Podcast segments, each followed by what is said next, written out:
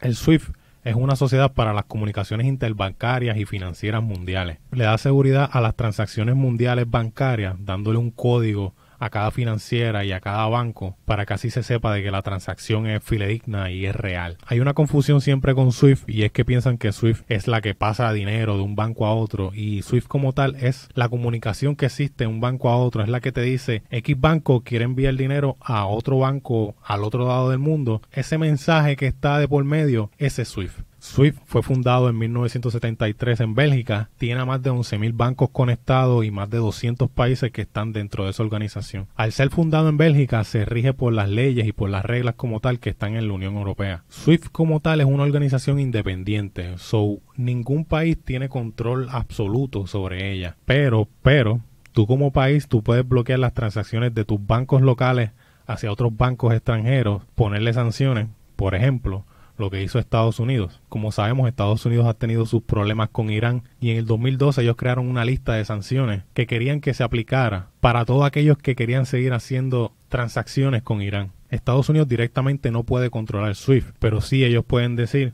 ok, X país está haciendo transacciones con Irán, pues mis transacciones contigo yo te voy a enviar el pago, pero el pago se va a tardar 10 días. No es que yo no te quiera pagar, pero se va a atrasar el pago. Es como decir cuando tú utilizas ATH móvil, que la transacción llega inmediatamente, o cuando utilizas otra aplicación como tal de algún banco, se tarda 3 días en llegar. Pues Estados Unidos tiene una lista de esas sanciones y cómo quería aplicarlas con los países que siguieran haciendo transacciones con Irán. Que en cierto punto tú piensas que tal vez eso no hace mucho daño, pero sí, eso te atrasa en el mercado, hace que todo te llegue más tarde, que te llegue después, que te llegue algo después que pasa de moda, no tiene el mismo valor. Que se tarden los pagos en llegarte, que se tarde el dinero en cobrar, eh, es un atraso, todo es un problema. La Unión Europea vio esto y decidió aplicarlo y muchos países siguieron haciéndolo porque no querían ser parte de los atrasos de pagos y estar fuera de, esta red que ahora mismo es tan importante donde todos los países y las grandes potencias están haciendo sus transacciones de manera inmediata. ¿Qué quiero decir con esta explicación? Que aunque Estados Unidos no tiene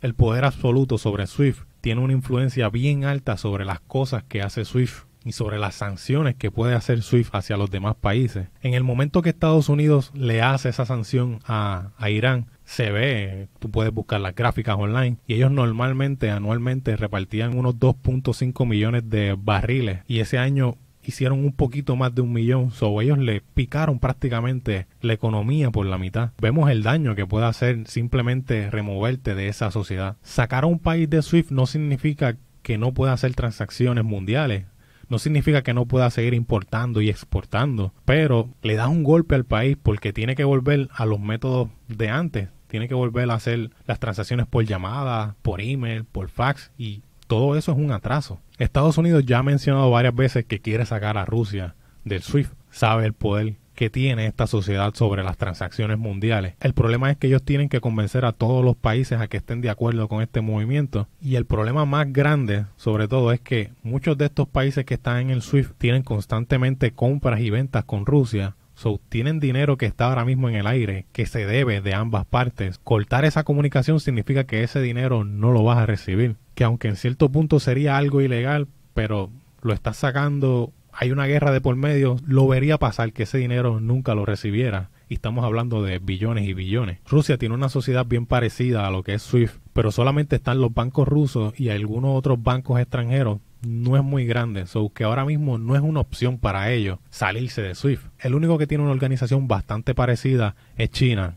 Es como es China, ya China hizo su, su SWIFT Great Value y tienen varios bancos en ella, bastantes bancos por ejemplo, Irán, cuando Irán tuvo problemas en el SWIFT por lo de Estados Unidos, China aprovechó y le dijo, mira, ven acá para que hagas acá las transacciones. Están en esa organización de China, donde si ocurre esto de que Rusia es sacado del SWIFT como tal, yo creo que lo va a impulsar a esta alianza con China a tener que de alguna manera u otra poder realizar buenas transacciones rápidas y esta unión entre Rusia y China no agrada mucho. Aunque ellos no son enemigos, tampoco son amigos. Ellos comparten, son compañeros, hacen negocios entre ellos, pero no son los panas. Como mencioné, sacar a Rusia de SWIFT es crear una alianza más sólida entre Rusia y China.